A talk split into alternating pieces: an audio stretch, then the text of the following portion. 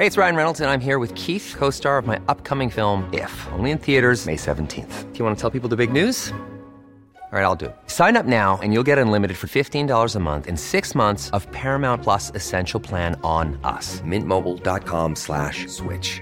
Upfront payment of $45 equivalent to $15 per month. Unlimited over 40 gigabytes per month. Face lower speeds. Videos at 480p. Active Mint customers by 531.24 get six months of Paramount Plus Essential Plan. Auto renews after six months. Offer ends May 31st, 2024. Separate Paramount Plus registration required. Terms and conditions apply if rated PG. Burrow is a furniture company known for timeless design and thoughtful construction and free shipping and that extends to their outdoor collection.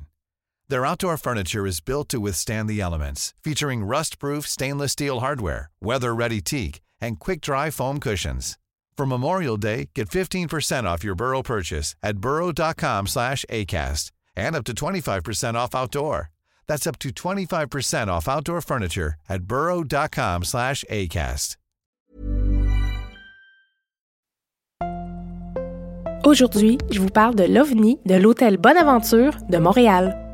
Et moi, je m'intéresse au cas de Mélanie Temperton, disparue depuis presque 35 ans. Vous écoutez le balado Captive.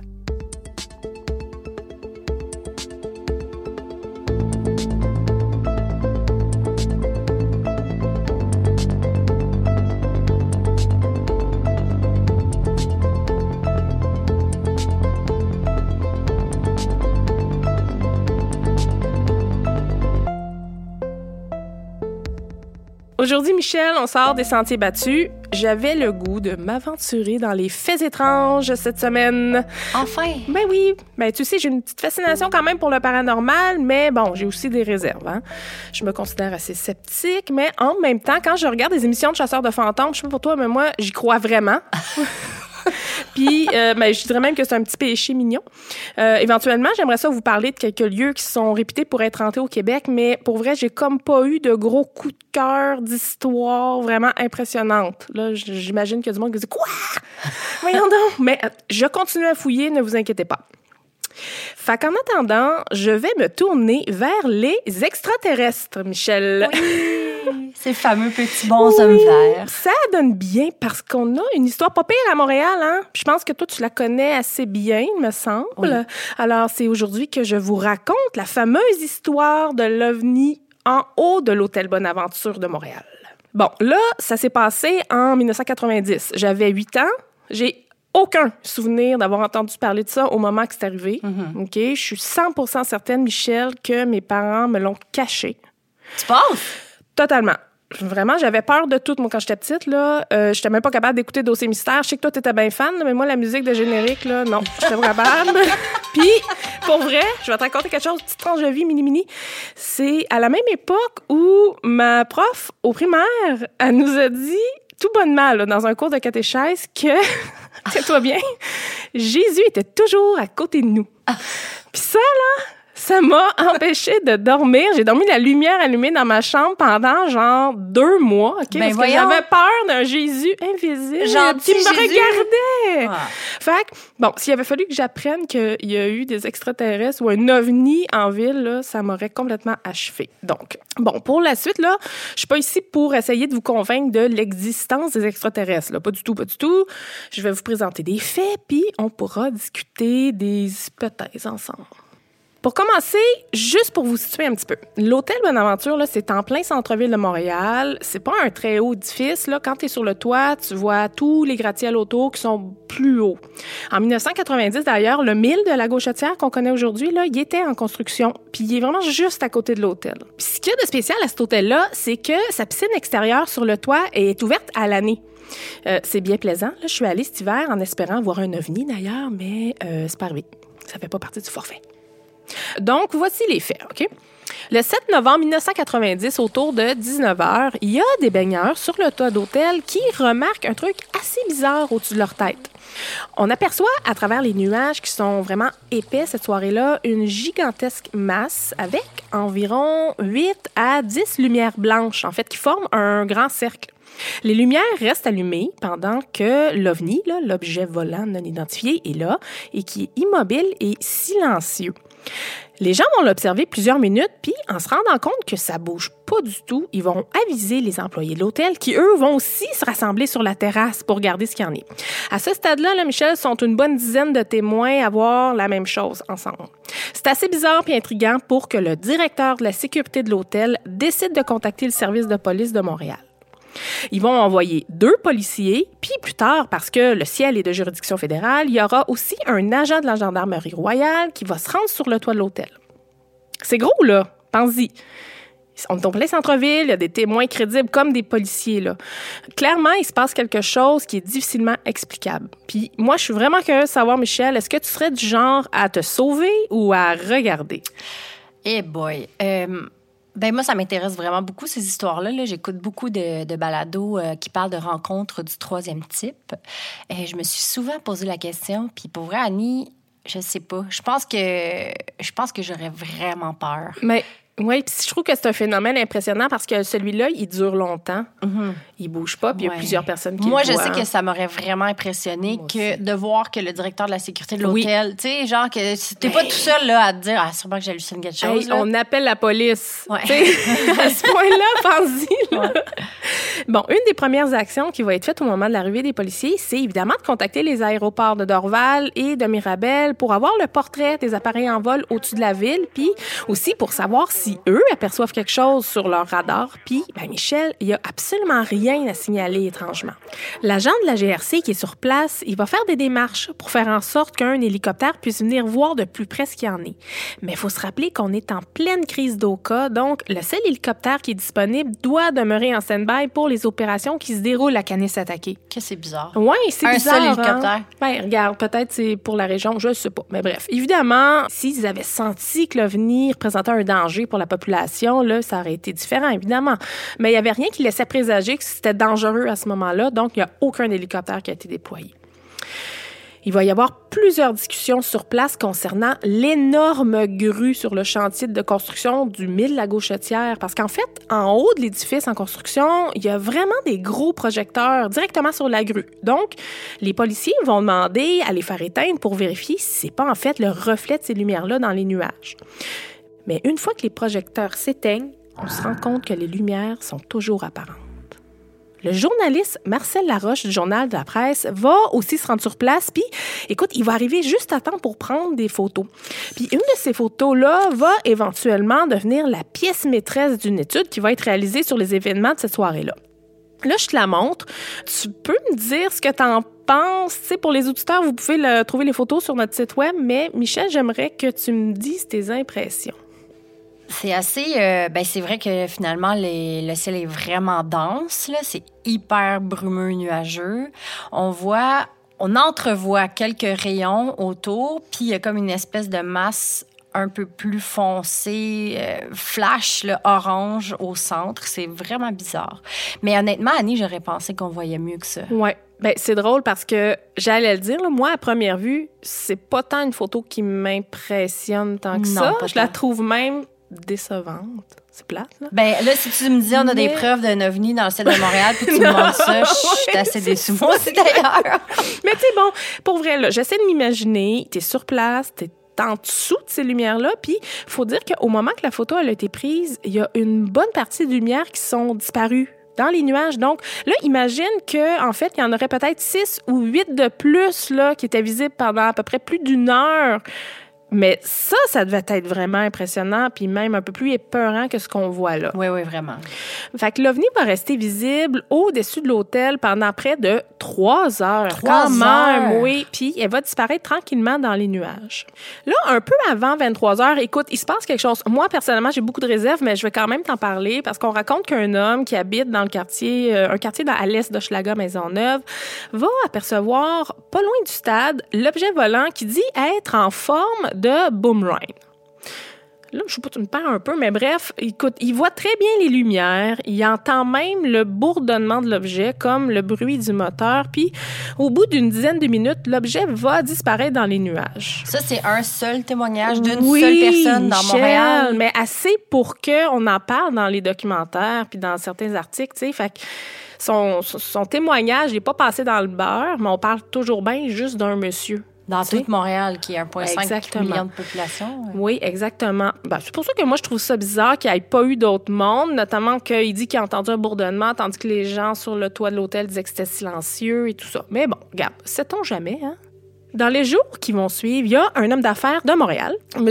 Bernard Guénette, qui lui-même a été témoin des lumières dans le ciel sur le toit de l'hôtel là, le 7 novembre, puis qui est fasciné par les ovnis depuis vraiment longtemps. Il va décider de recueillir toute la documentation, les photos originales du journaliste, les rapports de police euh, qui ont été complétés ce soir-là, les croquis des témoins. Il va lui-même contacter Hydro-Québec, Bell Canada, Environnement Canada pour avoir le plus d'infos possible sur l'état de la situation le soir du 7 novembre. Il va monter un énorme dossier, puis il va l'envoyer à un certain docteur Richard Haynes, un spécialiste de l'optique et un consultant au fameux laboratoire Ames de la NASA en Californie. OK. Pas n'importe qui. Pendant des mois, le docteur Haynes, il va analyser ce que M. Guénette lui a envoyé. Il va, entre autres, prendre des photos de Marcel Laroche et il va les soumettre aux mêmes analyses que les photos prises par les sondes planétaires de la NASA, quand même. là. Il va aussi les numériser à l'aide d'un procédé particulier là, qui va confirmer que les lumières ne sont pas des reflets, mais qu'elles provenaient bel et bien d'un objet en trois dimensions. Il va aussi faire une analyse complète des conditions météorologiques et au moment de l'apparition de l'OVNI, là, avec les données qu'il a recueillies d'Environnement Canada, il confirme qu'il y avait un plafond nuageux très, très épais, comme on disait, mais d'environ 1200 à 1500 mètres quand même, là, presque un kilomètre et demi d'épais de nuages. Donc, en fonction des lumières qui apparaissaient puis qui disparaissaient dans les nuages, il a été en mesure de conclure que l'objet volant euh, non identifié euh, devait être à une altitude qui varie entre 1000 et 2700 mètres. Et voilà, Il y a quand même un gros gap, là, je trouve. mais bon, mais ça reste que c'est quand même très, très C'est haut. vraiment très Oui. haut. OK, ouais. Il va aussi déterminer que l'objet devait avoir, tiens-toi bien, une dimension équivalente à 5 terrains de football. Arrête. C'est énorme. C'est donc bien peurant. Oui, c'est un petit peu peurant.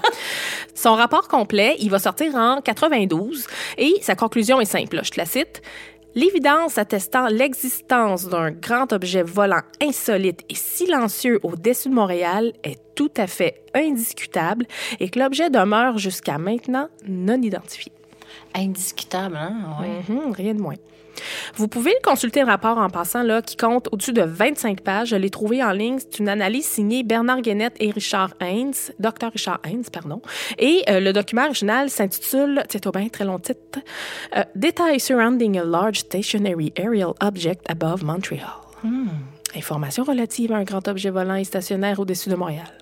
Il y a un article de la presse qui est sorti le 1er mai 1992 qui décrit justement les grandes lignes du rapport de Guénette Hines, mais l'article va aussi présenter quelques observations de la part de Claude Lafleur, qui est mathématicien et porte-parole des sceptiques du Québec à ce moment-là. Hum? Pour ceux qui connaissent pas c'est quoi, c'est un regroupement qui compte aujourd'hui plus de 400 personnes au Québec et qui ont comme mission de promouvoir la pensée critique et l'approche scientifique dans des cas de faits étranges, que ce soit de nature ésotérique, paranormale, religieuse ou pseudo-scientifique. Monsieur Lafleur, il va remettre en doute certaines observations du docteur Haynes, notamment ce qui touche les techniques d'analyse de la photo. Grosso modo, Claude Lafleur fait preuve de prudence quand il est question d'objets, c'est-à-dire que dans le rapport, on parle de lumière qui proviennent d'un objet, entre guillemets.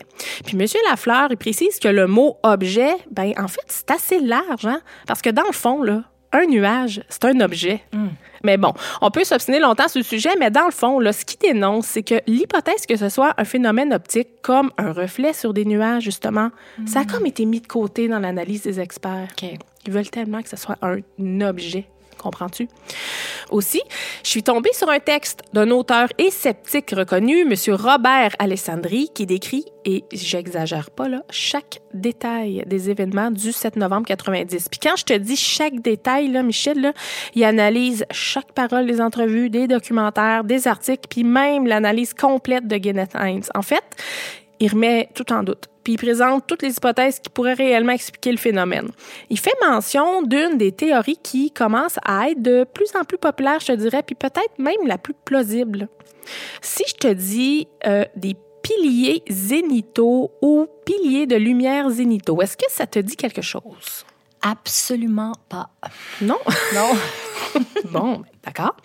En fait, c'est un monsieur Wim van Utrecht, un Belge spécialiste des phénomènes atmosphériques, qui a déclaré en 2008 que les lumières dans le ciel de Montréal le 7 novembre là, pourraient être en réalité des piliers zénithaux. Monsieur Alessandri, là, il décrit ça comme des lumières réfléchies par des cristaux de glace horizontaux qui se comportent comme un ensemble de minuscules miroirs et qui reproduisent le schéma des lumières au sol. Donc, ce que tu vois dans le ciel, pour faire plus simple, c'est en fait une réflexion des lumières au sol créée par des cristaux de glace dans l'air.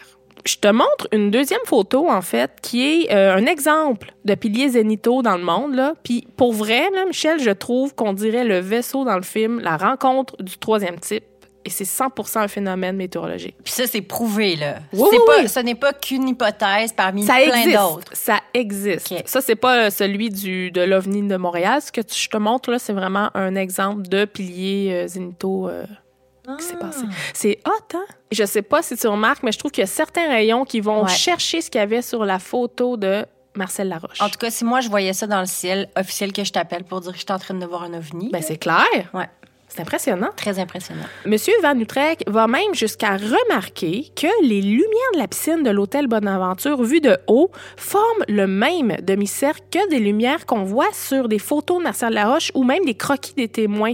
Puis je te montre une comparaison aussi, là, ça aussi, on va vous les rendre disponibles. Donc, la piscine vue de haut et un exemple de croquis. Donc, au fur et à mesure que les conditions météorologiques vont changer, le phénomène disparaît tranquillement. Est-ce que le phénomène des piliers zénithaux serait la meilleure hypothèse, à ton avis? Peut-être. Moi, je pense que oui, ça ferait du sens. Est-ce bon. que ça a été euh, déjà euh, vu au-dessus d'un ciel de ville, d'une Ben, métropole? bonne ou- question. Je sais pas. OK. Ça serait intéressant de, de fouiller un petit peu plus à ce niveau-là. On va appeler Vin Van Utrecht. Ça avait été amené de manière un peu floue, je te dirais, dans les médias par des météorologues au lendemain de l'apparition.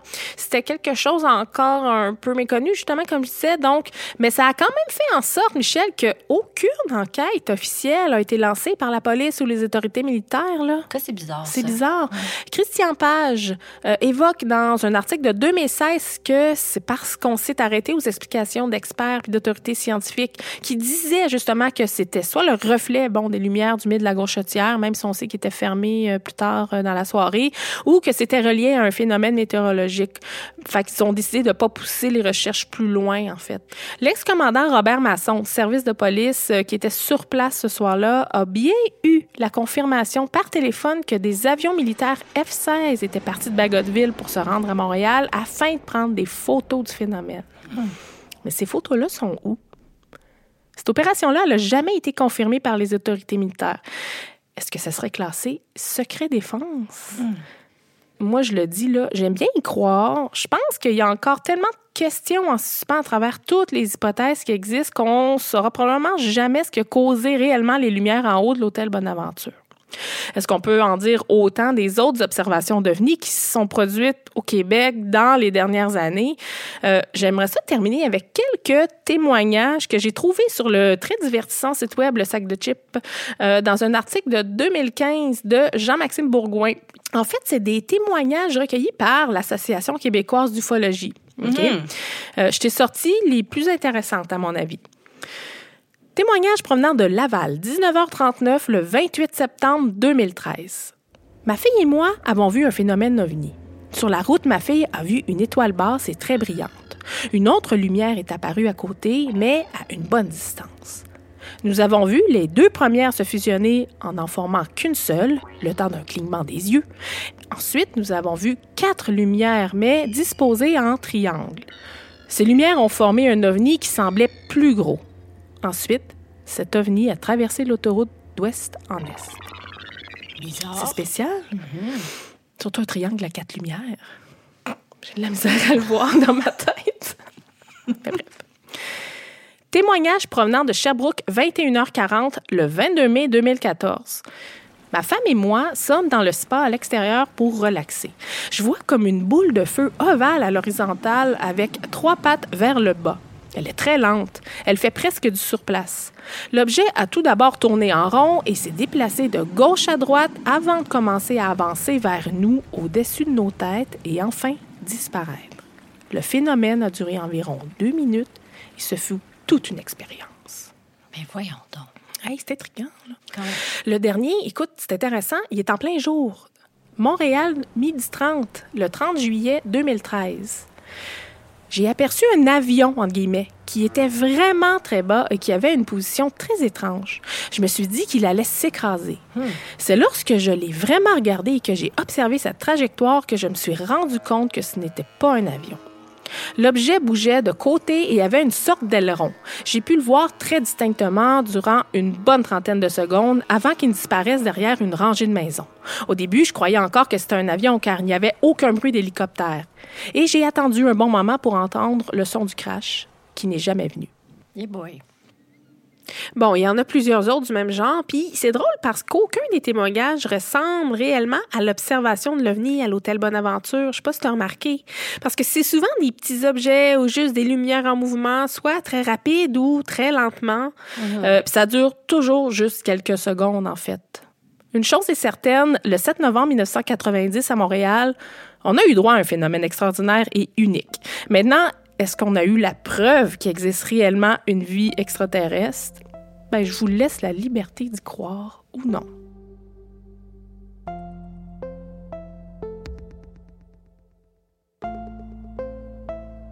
Annie, je peux pas croire qu'on est déjà arrivé à l'épisode 6.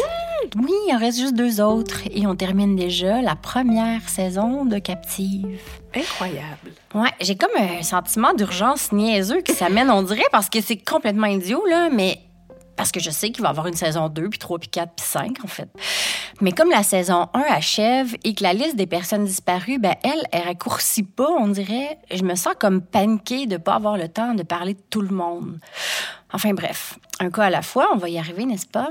J'ai trouvé ça difficile cette semaine parce que je voulais ramener le dossier spécifique d'une fille disparue depuis 1988. Un cas que j'aurais cru pas mal plus médiatisé, disons. Habituellement, c'est assez facile pour moi de retracer la ligne du temps de l'événement en suivant chronologiquement les apparitions dans les médias, mais là, j'ai retrouvé genre trois, quatre articles à peine détaillés. Sérieusement, là, j'arrive encore mal à m'expliquer comment certaines disparitions passent à ce point dans le beurre, alors que d'autres, exactement semblables dans le fond, sont sur toutes les lèvres durant des mois. Est-ce que tu penses que c'est une question d'époque? Est-ce que c'est. Non, parce que tu vas voir exactement dans ce cas-ci, il y a deux disparitions presque semblables et elles sont traitées complètement différemment. Ceci dit, je te parle souvent des mini-documentaires Nos enfants disparus ici, hein? Oui. T'as remarqué? Bon, c'est produit par ADR TV. Bon, je dis mini-documentaire, mais il s'agit en fait d'épisodes d'une vingtaine de minutes chaque et il y en a un pratiquement par personne disparue au Québec quand il y a assez d'informations pour les faire, bien entendu. Ça date d'environ une dizaine d'années, ces petits épisodes-là, puis bien que ce soit fait de façon, disons, communautaire, c'est rempli d'infos et d'entrevues, puis c'est vraiment super intéressant. Et puis, fun fact ici, tu sais qui est derrière cette série? Mais non. Une bien jeune Monique Néron. Ah, arrête donc. Oui, ben oui. Et puis là, tu programme presque entièrement toute seule avec Christian Pichette, le réalisateur. Elle, elle en est conceptrice, réalisatrice, recherchiste, intervieweuse. Bref, ouais, on peut voir qu'elle s'intéresse euh, aussi depuis très longtemps au true crime du Québec. Tous les épisodes sont d'ailleurs disponibles sur Internet, YouTube, Vimeo, puis même sur le site directement de ADR TV. Je vous encourage à aller les regarder, c'est vraiment passionnant. Pour le cas qui nous concerne aujourd'hui, j'aurais vraiment pas eu grand-chose à dire sans l'épisode consacré à son histoire, donc je vais beaucoup m'y référer. Alors Annie, je me lance. Laisse-moi te parler aujourd'hui de ce qu'on sait concernant la disparition de Mélanie Lynn Temperton. Mélanie est née le 3 avril 1968. C'est la cadette d'un trio d'enfants avec son frère Brad et sa sœur Glenda. Sa mère Gwen et son père Fred sont de la région de Mascouche. Ils y sont bien connus puis surtout très appréciés dans la ville. Mais malgré ça, tu sais, il y a des familles des fois où on dirait que le mauvais sort semble vouloir s'acharner puis qui doivent affronter drame après drame après drame. Ben, c'est le cas ici chez les Temperton. Ça commence en 1974. Alors que Mélanie a seulement 6 ans, sa grande sœur de 9 ans, Glenda, meurt d'un cancer. Oh. Dans l'épisode Nos enfants disparus, on sent la gorge nouée de Gwen, la maman des filles, quand elle raconte que c'était d'une tristesse indescriptible d'ensuite regarder la petite Mélanie jouer toute seule dans la cour sans sa sœur. Je sais. J'ai de la misère à accepter, moi, là, qu'une famille qui vit déjà un drame aussi épouvantable, ben, qu'elle soit pas automatiquement épargnée par l'univers, mettons, là, dans le futur, là. Ça aurait dû être une des lois de la vie. Tu passes à travers ça une fois, puis après, t'es protégé pour toujours. Mais bon, ça a l'air que c'est pas comme ça que ça marche parce que l'univers, ben, elle va pas du tout épargner les Temperton. L'adolescence s'installe chez Mélanie, puis elle est pas facile. Très tôt, ses parents se séparent, mais ils gardent une très bonne relation, puis ils remarquent assez rapidement que leur fille semble s'engager dans une voie euh, un peu rock'n'roll, disons. Elle a pas de très bonne fréquentation, elle est pas mal sur le party, puis ben, il est sous-entendu qu'elle consomme peut-être un peu de drogue. Puis comme si c'était pas déjà assez, Mélanie est aussi coincée dans une relation pas mal houleuse avec un gars du quartier. Toute sa famille est contre cette relation-là. Je pense qu'ils aiment pas trop le mec, ni comment ils traitent Mélanie, en fait. Puis Mélanie elle-même, là, elle semble tergiverser là-dedans parce que, ben, ils passent de en couple à pas en couple, à se détester, à s'aimer à la folie à nouveau. Bref, rien de rassurant pour les parents. Les choses vont à ce point s'envenimer entre Mélanie et ses parents que Gwen décide d'envoyer Mélanie, qui a à peine 16 ans, en Californie, habiter chez un de ses oncles avec qui elle a beaucoup d'affinités et avec qui elle s'entend merveille.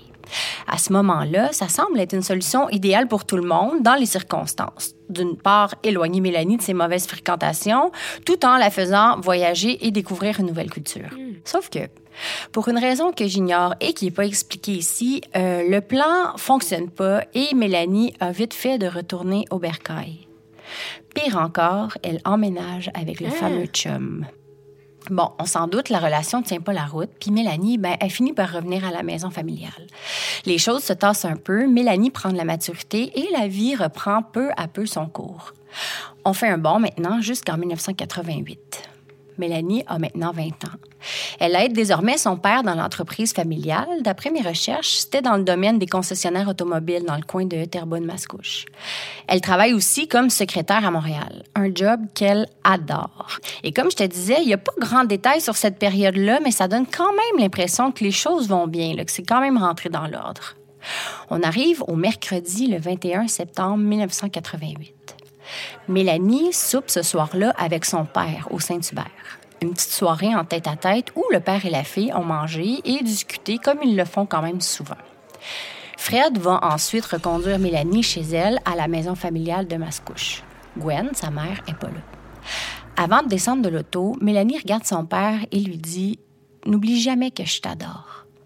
Fred, effectivement, va jamais oublier ses paroles, les dernières que sa fille lui a dit. Des mots qu'elle disait pour la première fois à son père et qui vont le hanter jusqu'à sa mort. Il est environ 19 heures. Mélanie demande à sa meilleure amie Josée de passer la prendre pour lui donner un livre à Montréal. Elle va passer la nuit chez Diane, une autre de leurs amies. Jusque-là, rien de particulier. Josée promène souvent Mélanie, qui n'a pas de permis de conduire, entre Montréal et Mascouche. Quand Josée arrive pour prendre Mélanie ce soir-là, elle raconte qu'elle la trouve agitée. Elle vient de raccrocher le téléphone, elle semble bougonneuse, pas trop dans son assiette, bref. Les filles partent vers Montréal et s'arrêtent en chemin à la banque de Terrebonne où Mélanie va retirer 120 pièces du guichet automatique. José dépose Mélanie devant chez Diane à Ville-Saint-Laurent comme prévu. Elle repart avant d'avoir vu si Mélanie entre ou non chez Diane. Le hic, c'est que Diane, elle, elle va dire que Mélanie est jamais venue chez elle ce soir-là. En fait, Annie, personne n'a jamais revu Mélanie Temperton depuis ce moment-là. C'est le 23 septembre, donc 48 heures après que José ait déposé Mélanie devant chez Diane, que Gwen, la mère de Mélanie, prend conscience qu'il y a quelque chose qui tourne vraiment pas rond. Jusque-là, elle s'inquiétait pas trop, pensant que Mélanie était restée chez Diane à Montréal, question d'être plus proche de son travail. C'était quand même assez fréquent qu'elle reste à Montréal quelques jours. Mais quand le patron de Mélanie l'appelle pour l'informer que Mélanie est pas venue au travail depuis deux jours, là, elle sait qu'il y a quelque chose qui va pas, mais pas du tout. C'est vraiment pas le genre de Mélanie de s'absenter du travail sans avertir. Donc, Gwen signale presque immédiatement la dispersion au service de police de Mascouche. Mais d'après toi, Annie, qu'est-ce que ces chers policiers de Mascouche ont fait? Une femme de 20 ans, Elle est libre de faire ce qu'elle veut, de pas revenir. Exactement. Eh oui. Mélanie a 20 ans. Et en plus, elle s'est arrêtée au guichet pour retirer 120 pièces avant de s'en aller chez une amie. Pour eux, la conclusion est évidente. Mélanie est partie sur le party. Suffit d'être patient, puis avoir tontir un de ces quatre. Franchement. Madame Temperton, Gwen, raconte dans l'épisode Nos enfants disparus qu'elle a appelé au poste chaque jour pendant une semaine, chaque fois pour expliquer le cas de Mélanie puis leur demander de l'aide. Tu sais pas ce que les policiers ont fait? Arrête. Ils ont appelé le mari de Gwen pour leur dire Appelle ta femme, dis-lui d'arrêter de nous appeler, elle nous achale. Me niaise. Imagine. C'est beau, ça. Finalement, Gwen explique que c'est grâce à des amis de la famille que les choses avancent un peu. Bon, je vais mettre des guillemets à avance. C'est le mari d'une amie qui étudie en technique policière qui accepte de venir faire une fouille dans la chambre de Mélanie avec quelques collègues. Ils recherchent des indices. La famille appelle partout, chez les amis, les connaissances, les hôpitaux, rien. Mélanie est introuvable. Et ça va être comme ça pour les semaines à venir. La famille fait tout toute seule, aidée d'amis et de bénévoles seulement. Mais la police ne coopère pas du tout. C'est crève-cœur d'entendre la mère de Mélanie raconter ça, des sanglots encore dans la voix quand elle repense à quel point ils n'étaient pas accompagnés là-dedans quand c'est C'est arrivé. épouvantable. Est-ce que leurs efforts ont porté fruit? Ben oui et non. Tu sais, ils ont découvert des choses, oui, des choses assez troublantes en fait. Mais est-ce que c'est relié? Est-ce que c'était simplement les indices que Mélanie était un petit peu moins à ses affaires que ses parents le pensaient? C'est dur à dire. Je t'explique. Par exemple, ils ont découvert que pendant que son patron était en vacances, Mélanie aurait forgé des chèques à son nom à elle, puis elle les a déposés dans son compte de banque. Mais les montants n'ont jamais été encaissés. Un autre indice assez troublant est arrivé avec son relevé de carte de crédit un mois après sa disparition. Le 21 septembre 1988, le soir où José a déposé Mélanie devant chez Diane, Mélanie a loué une chambre au motel métro à Montréal vers les 23 heures. Voyons donc. Bon, j'ai fait une brève recherche sur le motel métro à Montréal. Il est toujours là, d'ailleurs. Il est situé au 9925 rue La Jeunesse. Puis disons que les articles de journaux des dernières décennies, puis les reviews Google euh, des dernières années, ça ment pas. C'est vraiment loin d'être un endroit recommandable, mettons. Ce l'était pas jadis et ce l'est toujours pas. Beaucoup de prostitution, de drogue, un motel de passe, comme diraient nos parents.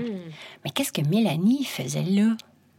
Pourquoi est-ce qu'elle a loué une chambre dans cet endroit miteux-là? Puis le pire, c'est qu'ils apprennent qu'elle en serait une habituée. Arrête. On survole le sujet à peine quelques secondes, là, mais assez pour laisser sous-entendre que c'était vraiment pas la première fois qu'elle se retrouvait là. Je sais pas si tu t'imagines comme la tête doit tourner quand t'apprends des choses comme ça sur ton enfant alors qu'il est pas là pour t'expliquer, alors qu'il est disparu, en fait. Comment savoir si c'est relié, si c'est des indices valables sur sa disparition ou non? Est-ce qu'ils sont allés voir à l'hôtel? Probablement qu'ils ont tout fait, là, mais oui. Il faut attendre en 1993 avant que l'enquête soit transférée enfin à la section Cold Case de la Sûreté du Québec. Bon, même si les parents sont heureux, bien entendu que la notion de cold quand ils parlent du dossier de leur fille les laisse un peu mal à l'aise. Pour eux, là, le dossier est tout sauf cold, qui veut dire, dans le fond, inactif ou Ouais. tabletté, tu sais. On fait un autre saut. Cette fois, je t'amène en 94. Le soir du 22 juin, précisément, alors qu'un drame frappe une autre Mélanie. Mélanie Cabé, cette fois-là, qui disparaît vers 1 heure du matin alors qu'elle attendait le bus au coin Basile-Routier et Fleury à Montréal, à 6 minutes à pied du motel métro. Quand je te dis là, que certains cas passent dans le beurre, un peu comme dans le cas de Mélanie Temperton, ben c'est exactement l'inverse avec Mélanie Cabé. On en parle partout. Une jeune femme sans histoire qui disparaît en attendant l'autobus, simplement. Deux semaines de suspense, de terreur même, partout dans la ville. Une frénésie pour la retrouver, une large récompense tout de suite offerte. Bref, on sent dans les médias que la ville en entier sur le qui-vive et fait des pieds et des mains pour retrouver la jeune femme disparue jusqu'à ce qu'arrive le 5 juillet et que son corps nu soit retrouvé sous une pile de débris dans un terrain vague à Mascouche, à quelques minutes Ben là. de la maison de Mélanie Temperton. Arrête. C'est quand même beaucoup de coïncidences. Bon, pour l'instant, les liens s'arrêtent là, mais il n'est pas rare d'entendre une référence à Mélanie Temperton quand on parle de la disparition puis du décès de Mélanie Cabé et vice-versa. Est-ce que les deux cas sont vraiment reliés? Je suis certaine, moi, qu'on va en entendre parler davantage éventuellement. On fait un autre bond, cette fois-là de quatre ans, avant d'avancer un peu dans l'enquête. Je dis avancer, là, mais c'est plutôt enfoncer le couteau un peu plus creux dans le cœur des parents qui, suite à un signalement dans l'entourage de Mélanie, entendent la rumeur persistante selon laquelle Mélanie aurait été enterrée dans le cimetière de la paroisse, à côté de sa sœur. Arrête. Question d'en avoir le cœur net, la famille a fait creuser à divers endroits sous la supervision de la police puis des administrateurs du cimetière. Annie, peux-tu t'imaginer sincèrement un scénario plus triste que celui d'une mère qui creuse à côté de l'endroit où sa petite fille morte du cancer repose pour essayer de trouver sa grande fille disparue qu'elle cherche depuis dix ans? C'est épouvantable. C'est d'une tristesse sans Sérieux, j'ai même pas de mots pour ça. Comment on, arrive à passer au travers de ça? Pour finalement absolument rien trouver, évidemment. Absolument rien. Évidemment, il ne trouve rien du tout. Presque dix ans plus tard, un ami de Mélanie va aussi entendre des rumeurs selon laquelle elle serait enterrée sous les ben pylônes d'hydro pas trop loin de chez elle. Il va aller creuser aussi, mais lui, évidemment, non plus, il va rien trouver. des rumeurs de où? C'est quoi cette joke-là? Oui, c'est ça. enterrée. Ça donne vraiment l'impression que ça s'est passé dans un cercle pas mal plus proche ben, hein? qu'on pense, hein? Oui. En septembre 2012, il y a eu une grande relance de l'enquête par la SQ. J'ai trouvé quelques articles de journaux où on revient sur l'histoire et où on annonce une récompense de 10 000 pour toute information pertinente. On dit d'ailleurs dans l'article de la presse qu'on souhaite mettre de la pression sur une personne en particulier qui était très proche de Mélanie. Mais ça serait-tu son ancien chum? Son ex. Parce que t'en as pas reparlé, là, puis ça mêle. Oui, ben en fait, non, j'en ai pas reparlé parce qu'on n'en reparle pas du tout. Tout ce qui est mentionné, en fait, c'est qu'à un moment donné, elle habite avec lui, puis elle habite plus avec lui. Puis ça semble juste partir avec le vent. Parce que pour vrai, je m'attendais à ce qu'il revienne dans l'histoire. Parce que tu semblais dire que c'était, bon, il y avait une, c'était houleux, qui n'était pas apprécié de ses parents. Fait que je sais pas pourquoi. Je m'attendais à ce que tu me reviennes avec ce personnage-là. Ben, je pense, Annie, que tout le monde va probablement penser en ce sens. Dans le sens où c'est pas nommé, mais c'est vraiment sous-entendu. Ben, mais comme je te disais, ça a été vraiment difficile parce qu'il y a presque rien dans les médias sur la disparition de Mélanie.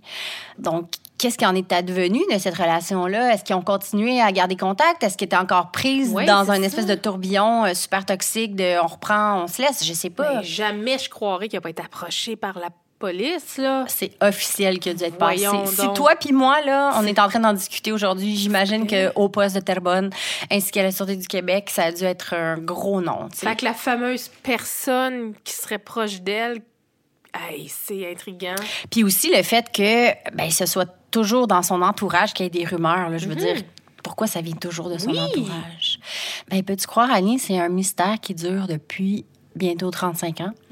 Un mystère presque 15 ans plus vieux que l'était Mélanie au moment de sa disparition. Si vous avez le moindre indice sur ce qui a pu arriver à Mélanie Temperton, il ne faut pas hésiter à contacter la Sûreté du Québec au 514-598-4141. Captive est enregistrée au studio Madame Wood à Montréal. Idée originale de Michel Ouellette et Annie Lorrain. Montage et habillage sonore, Vincent Blain. Thème musical, l'indice